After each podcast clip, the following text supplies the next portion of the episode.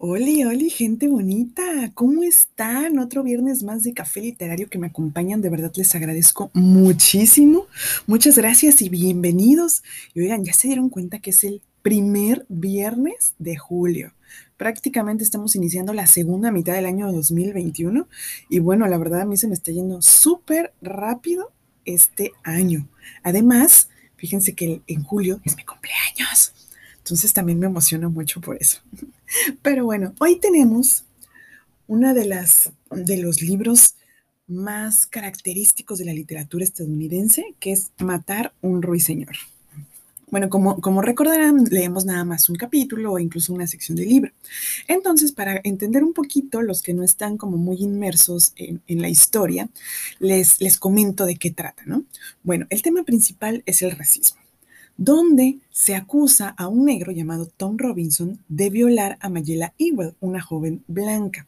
Lo interesante del libro es que la historia es prácticamente narrada por Jean Louise Finch. Es una niña de seis años hija del abogado Atticus Finch, que es el encargado de defender a Tom Robinson.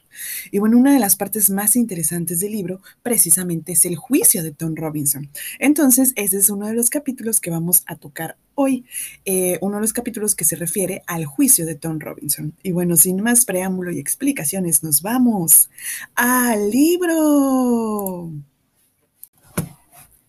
Matar a un ruiseñor, capítulo 19. Tom Robinson cruzó la mano derecha debajo del brazo izquierdo y lo levantó. Guió el brazo hacia la Biblia y la mano izquierda, que era como de goma, buscó el contacto de la oscura encuadernación. Mientras levantaba la derecha, la mano inútil se deslizó fuera de la Biblia y fue a golpear la mesa del secretario. Estaba intentándolo de nuevo cuando el juez Taylor murmuró, Ya basta, Tom. Tom pronunció el juramento y fue a sentarse en la silla de los testigos. Con rapidez, Atticus le llevó a decirnos que tenía 25 años de edad, estaba casado y tenía tres hijos. Y en una ocasión se había visto en apuros con la justicia. 30 días de calabozo por conducta desordenada. Muy desordenada hubo de ser, dijo Atticus. ¿En qué consistió el desorden?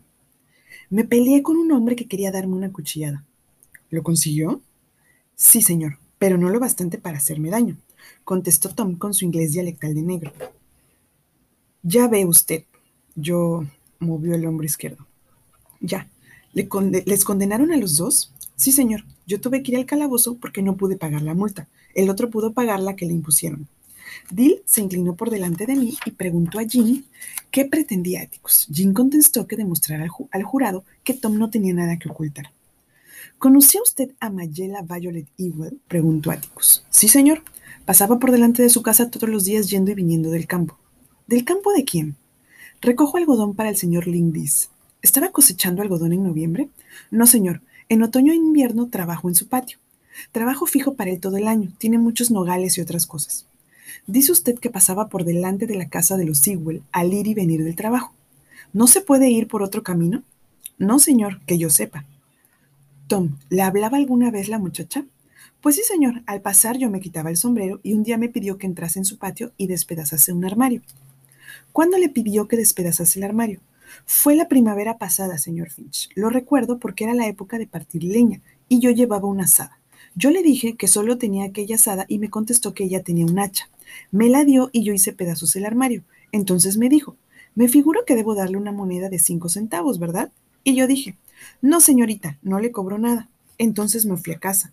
Señor Finch, esto ocurría la primavera del año pasado, hace más de un año. ¿Entró en la finca otras veces? Sí, señor. ¿Cuándo? Muchas veces. Pues muchas veces.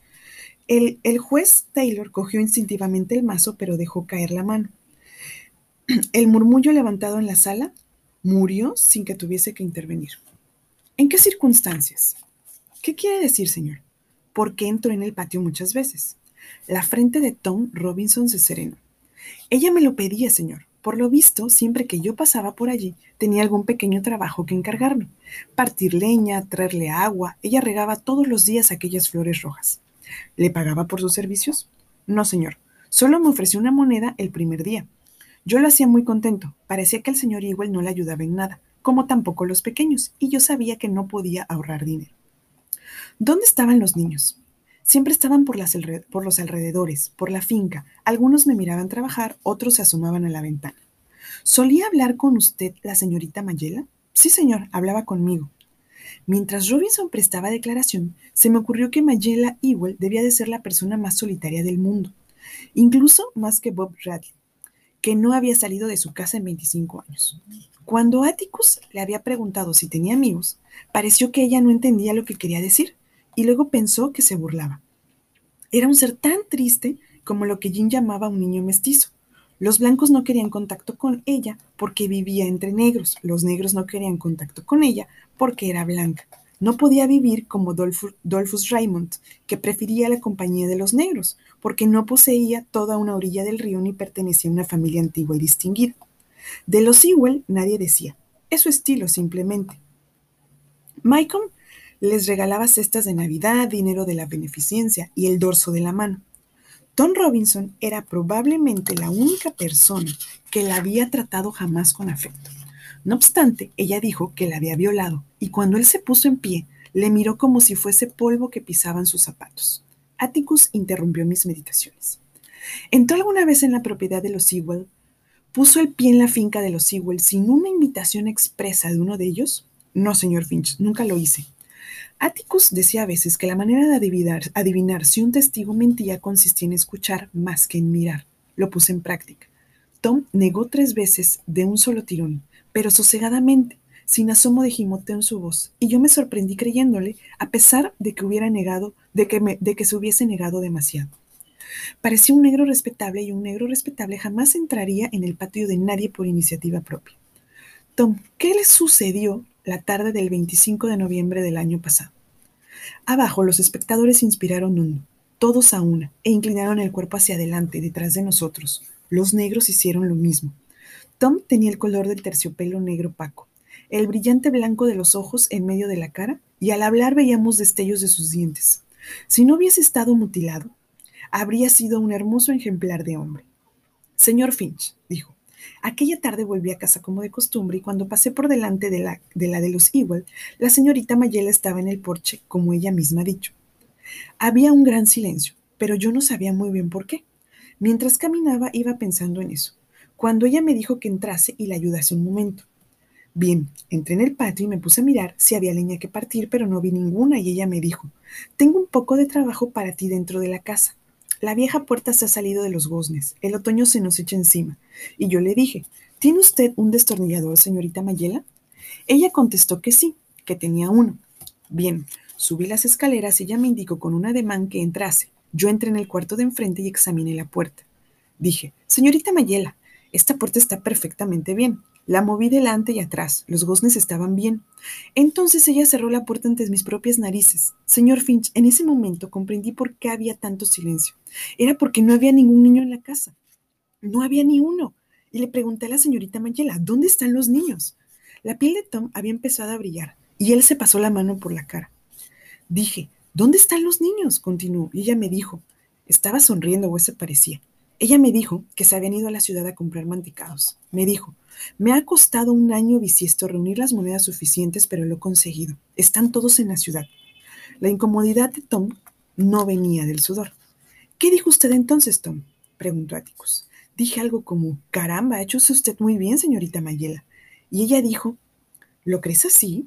No creo que entendiese lo que yo estaba pensando. Yo quería decir que había hecho bien ahorrando de aquel modo para darles un gusto a los niños. Le comprendo, Tom. Siga, pidió Atticus. Bien, yo dije que sería mejor que continuase mi camino, que no podía serle útil, pero ella dijo que sí. Yo le pregunté en qué, y ella dijo que subiese una silla y le alcanzase una caja que había encima del armario. ¿No era el mismo armario que usted despedazó? preguntó Atticus. El testigo sonrió. No, señor, era otro, casi tan alto como el techo. Así pues hice lo que pedía, y estaba levantando el brazo para alcanzar la caja cuando ella se abrazó a mis piernas. Me asustó tanto que bajé de un salto y tumbé la silla. Aquella fue la única cosa, el único mueble que quedó fuera del sitio en el cuarto cuando me marché, señor Finch. Lo juro ante Dios. ¿Qué pasó luego que usted hubo volcado la silla? Tom Robinson había llegado a un punto muerto. Miró a Atticus, luego al jurado, luego al señor Underwood sentado al otro lado de la silla. Tom, usted ha jurado sobre la Biblia decir toda la verdad. ¿Quiere decirla? Él se pasó la mano por la boca con gesto nervioso. ¿Qué ocurrió después de aquello? insistió Atticus. Contesté la pregunta. Le, apremió el juez. Contesté la pregunta. Lo apremió el juez. Un tercio de su cigarro había desaparecido. Señor Finch, al saltar de la silla me volví y ella se me echó encima. ¿Se le echó encima violentamente? No, señor. Me, me abrazó, me abrazó por la cintura. Esta vez el mazo del juez se abatió con estrépito, al mismo tiempo que se encendían las luces de la sala. La oscuridad no había llegado todavía, pero el sol se había apartado de las ventanas. Taylor restableció rápidamente el orden. ¿Qué hizo luego la muchacha? El testigo estiró el cuello con dificultad. Se puso de puntillas y me besó en un lado de la cara. Dijo que nunca había besado a un hombre adulto y que lo mismo daba que besase a un negro. Dijo que lo que le hiciese su padre no importaba. Dios, devuélveme el beso negro. Yo dije, señorita Mayela, déjeme salir de aquí. E intenté echar a correr, pero ella se apoyó de espaldas contra la puerta. No tenía intención de empujarle a un lado, señor Finch, así que le pedí que me dejara pasar. Pero en el momento en el que se lo decía, el señor Igual se puso a gritar por la ventana. ¿Qué decía? Don Robinson cerró los ojos apretando los párpados. Decía, ¡So puta maldita, te mataré! ¿Qué pasó entonces? Yo corrí tan deprisa que no sé lo que pasó. Tom, ¿usted no violó a Mayela Igual? No, señor. ¿No le hizo ningún daño en ningún sentido? No, señor. ¿Se resistió a sus requerimientos? Lo intenté, señor Finch. Intenté resistir sin portarme mal con ella. No quería empujarla ni hacerle ningún daño. A mí se me antojó que, a su manera, Tom tenía tan buenos modales como Atticus, hasta que mi padre me lo explicó más tarde. No comprendí lo delicado del caso en que se encontraba Tom. Bajo ninguna circunstancia habría osado pegar a una mujer blanca, pero si lo hacía no viviría mucho tiempo. Por ello aprovechó la primera oportunidad para huir corriendo, signo seguro de culpabilidad. Tom, retroceda una vez más al señor Ewell, pidió Atticus. ¿Le dijo algo a usted? Nada en absoluto, señor. Es posible que luego dijera algo, pero yo ya no estaba ahí. Está bien, dijo Atticus. ¿Qué oye usted? ¿A quién le hablaba él? Señor Finch, él hablaba y miraba a la señorita Mayela. ¿Entonces usted echó a correr? Eso hice, señor. ¿Por qué? Tenía miedo, señor. ¿Por qué? Señor Finch, si usted fuese negro como yo, no me haría esa pregunta. Atticus se sentó. Gilmer se encaminaba hacia el estrado de los testigos, pero antes de que llegase allí, Lindy se levantó entre el público y anunció. Solo quiero que todos ustedes sepan una cosa desde este mismo momento. Este muchacho ha trabajado ocho años para mí y no me ha dado ni el más pequeño disgusto. Nada. Cállese, señor Diz, rugió el juez Taylor, que estaba perfectamente despierto. Por milagro, el cigarro no le suponía el menor estorbo para hablar. Lindis gritó. Si tiene usted algo que decir, puede decirlo bajo juramento y en el momento adecuado. Pero hasta entonces salga de la sala. ¿Me oye? Salga de esta sala ahora mismo. Que me cuelguen si tengo que volver a ocuparme de, un caso como este. Los ojos del juez lanzaban puñales contra Atticus, como retándole a que dijera algo, pero Atticus había bajado la cabeza y sonreía mirándose el regazo. Yo recordé un comentario que había hecho acerca de que, las, de que, las, observaciones del juez Taylor se salían a veces de sus competencias, pero que pocos abogados protestaban de ellas. Miré a Jim, que meneó la cabeza. No es lo mismo que si un miembro del jurado tomase la palabra, me explicó. Entonces sería diferente. El señor Lynn no ha hecho otra cosa que alterar el orden, o algo por el estilo. El juez Taylor ordenó al secretario que suprimiera todo lo que hubiese escrito. Si había escrito algo, después de Señor Finch, si usted fuese negro como yo, no me habría esa pregunta. Y dijo al jurado que pasara por alto la interrupción. Fijó la mirada con recelo en el fondo del pasillo central y esperó. Supongo que el índice marchase definitivamente. Luego dijo, prosiga, señor Gilmer. ¿Le impusieron 30 días por conducta desordenada, Robinson? preguntó el fiscal. Sí, señor. ¿Qué aspecto tenía el otro hombre cuando usted lo dejó? Fue él quien me pegó, señor Gilmer. Pero usted lo condenaron, ¿verdad? Atticus levantó la cabeza. Fue una falta de mala conducta y figura en los archivos, señoría. Me pareció que su voz denotaba cansancio. El testigo debe responder a pesar de todo, replicó el juez con idéntica fatiga. Sí, señor, me impusieron 30 días. Comprendí que Gilmer quería hacer notar al jurado que toda persona que fuera condenada por conducta desordenada era muy fácil que hubiese albergado el propósito de violar a Mayela Ewell, que era el único argumento que le interesaba. Argumento de tal especie que, tal especie siempre producían impresión. Robinson, usted se desenvuelve muy bien para desmenuzar armarios y partir leñas, ¿verdad? Sí, señor, eso creo. ¿Es bastante fuerte para cortarle la respiración a una mujer y arrojarla al suelo? Eso no lo he hecho nunca, señor. ¿Pero es bastante fuerte para hacerlo? Creo que sí, señor. Hacía mucho tiempo que tenía el ojo puesto en esa joven, ¿verdad, muchacho? No, señor, nunca la había mirado. Pero se mostraba usted extremadamente cortés al partir esas cosas y transportar tantos pesos por ella, ¿no es así?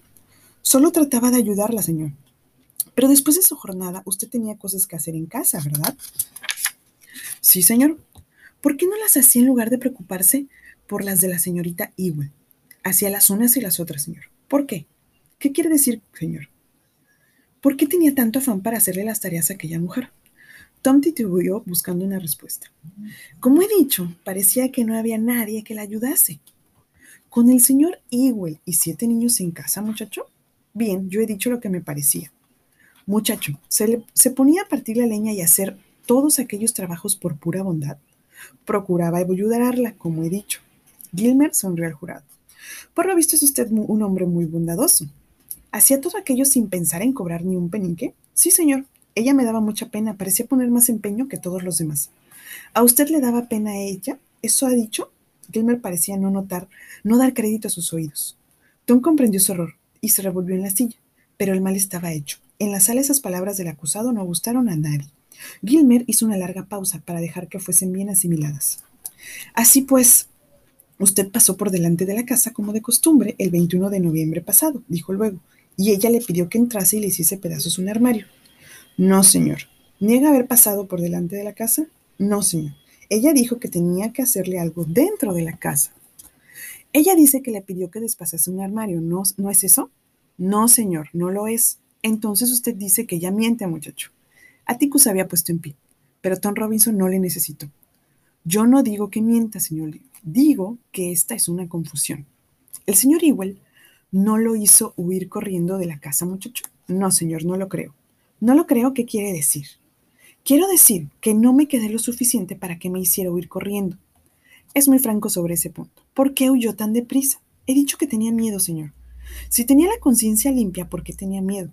Como he dicho antes, no era conveniente para un negro encontrarse en una situación como aquella. Pero usted no había hecho nada. Usted ha declarado que solo se resistió a las insinuaciones de la señorita Ewell. ¿Tenía tanto miedo que de ella le hiciese algún daño que corrió, siendo un hombre fornido como es? No, señor. Tenía miedo de verme en el juzgado como me veo ahora. ¿Miedo de que le detuvieran? ¿Miedo de tener que enfrentarse como lo hizo? No, señor. Miedo de tener que enfrentarme con lo que no hice. ¿Se demuestra insolente conmigo, muchacho? No, señor, de ninguna manera. Esto fue todo lo que oí del interrogatorio, porque Jim me obligó a sacar fuera a Dill. Por algún motivo, Dill se había puesto a llorar y no, paraba, y no podía parar calladamente al principio, pero luego varias personas de la galería oyeron sus sollozos. Jim dijo que si no me iba con él, me obligaría, y como el reverendo Sykes también insistió en que saliera, así lo hice. ¿Te encuentras bien? le pregunté después. Dill procuró dominarse mientras bajábamos deprisa las escaleras. Al pie de la misma estaba Lindis. ¿Ocurre algo, Scott? preguntó cuando pasamos por su lado. No, señor, contesté moviendo la cabeza. Dill está enfermo. Vamos allá, debajo de los árboles, le dije a Lim. El calor se, puesto, se te ha puesto en el cuerpo. Me figuro. Encogimos una encina y nos sentamos debajo. Es que no aguantaba ese hombre, explicó Dill. ¿A quién, a Tom? Al viejo, al señor Gilmer, que le trataba de ese modo y le hablaba de esa manera tan odiosa. Es su trabajo, Dill. Mira, si no tuviéramos esos fiscales, bueno, no podríamos tener abogados defensores, ¿no? Dill suspiró. Ya lo sé, Scott, pero su manera de hablar me ha dado náuseas, me ha puesto enfermo de veras. Tiene que obrar así, Dill. Solo está intentando. No habrá obra así cuando, Dill. Los otros eran sus testigos. Tu padre no se portó igual con Mayela y el viejo Ilgol cuando los interrogó. El tono con el que seguirme lo llamaba muchacho y se mofaba de él y volvía la mirada hacia el furado cada vez que Tom contestaba. Dale, Dill. Al fin y al cabo, no es más que un negro. Me importa un comino, no es justo, no es justo tratarlos de ese modo. Es el estilo del señor Gilmerdy. A todos nos trata así. ¿Tú nunca la has visto enseñarse de veras con alguien? Vaya, cuando mira, a mí se me antoja que hoy el señor Gilmer no se ha esforzado demasiado. A todos los tratan de ese modo, la mayoría de los abogados, quiero decir. Tu padre no lo hace. Atticus no sigue la regla general, Él es. Rebusqué en una memoria una frase aguda de Maudie Atkinson.